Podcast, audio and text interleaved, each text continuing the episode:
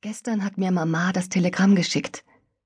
Jetzt ist es bald fünf Uhr und ich sitze in meinem Zimmer und warte auf den Brief. Es ist sicher etwas passiert. Etwas Schlimmes. Drei Wochen bin ich jetzt schon hier in San Martino di Castrozza. Ein Glück, dass Tante Emma mich eingeladen hat. Papa und Mama können das nicht. Die haben kein Geld, weil Papa immer Schulden macht. Hier geht es mir gut in Italien, in den Ferien. Es ist so schön hier. Der Wald, das Hotel und der Berg der Cimone. Auch mein Zimmer gefällt mir sehr. Und so viele nette Leute sind da. Tante Emma, Cousin Paul, Sissi. Naja, Sissi ist eigentlich nicht so nett. Paul und Sissi sind die ganze Zeit zusammen. Ich bin sicher, die haben eine Affäre. Aber Sissy hat einen Mann in Wien und ein Kind. Schade, dass Fred nicht da ist. Fred ist in mich verliebt. Er schreibt immer so schöne Briefe. Er will mich heiraten. Aber ich will ihn nicht. Ich weiß gar nicht, wen ich will. Ich glaube, ich will gar keinen Mann. Meine Freundin Bertha sagt immer, Else, ich weiß, was du willst. Du willst einen Filou. Na ja, da hat Bertha schon recht. Zum Beispiel dieser junge Mann hier im Hotel, der Römer. Also mit dem, mit dem. Aber der ist ja gestern abgereist. Schade. Will ich vielleicht Paul? Nein, den will ich auch nicht. Tante Emma hat immer Angst, dass sich Paul in mich verliebt. Sie will nicht, dass er mich heiratet, weil meine Eltern so arm sind. Papa ist der beste Anwalt von Wien, aber wir haben trotzdem kein Geld. Ihr Papa, Fräulein Else, ist ein Genie. Das hat Herr von Dorstey erst gestern wieder gesagt.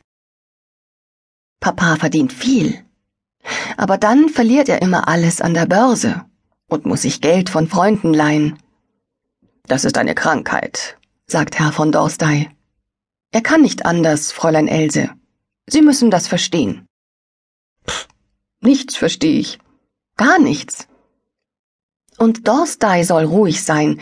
Das geht den gar nichts an. Dorstey würde ich auch nicht nehmen. Nie. Wenn ich einmal heirate, dann nur einen Filou. Und reich muss er sein. Und dann haben wir ein Haus am Meer und liegen beide nackt am Strand in der Abendsonne. Und Papa und seine Schulden sind weit weg. Ach, ich bin eine schlechte Tochter. In Wien bei Mama und Papa ist etwas Schreckliches passiert und was mache ich? Ich sitze in meinem Hotelzimmer und denke nur über Männer nach. Hat Papa einen Unfall gehabt? Oder mein Bruder Rudi? Muss ich jetzt zurück nach Wien? Ist jemand gestorben? Oh Gott, das ist es. Papa ist tot. Ein Auto hat ihn überfahren.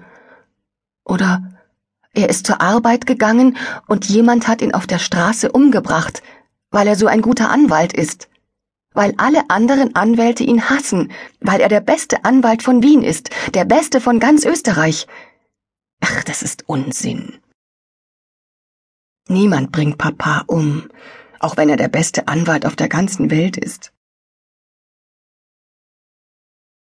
Kapitel 2 Es klopft. Ja? Ein Brief für mich. Danke. Jetzt ist er also da.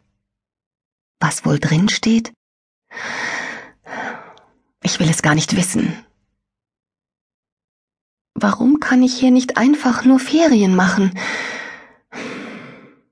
Aber es hilft nichts. Ich muss ihn ja aufmachen. Wien am 1. September 1923 Mein liebes Kind, es tut mir leid, dass ich dich mit so schlechten Nachrichten in Italien störe, aber es geht nicht anders. Papa hat wieder Geld an der Börse verloren.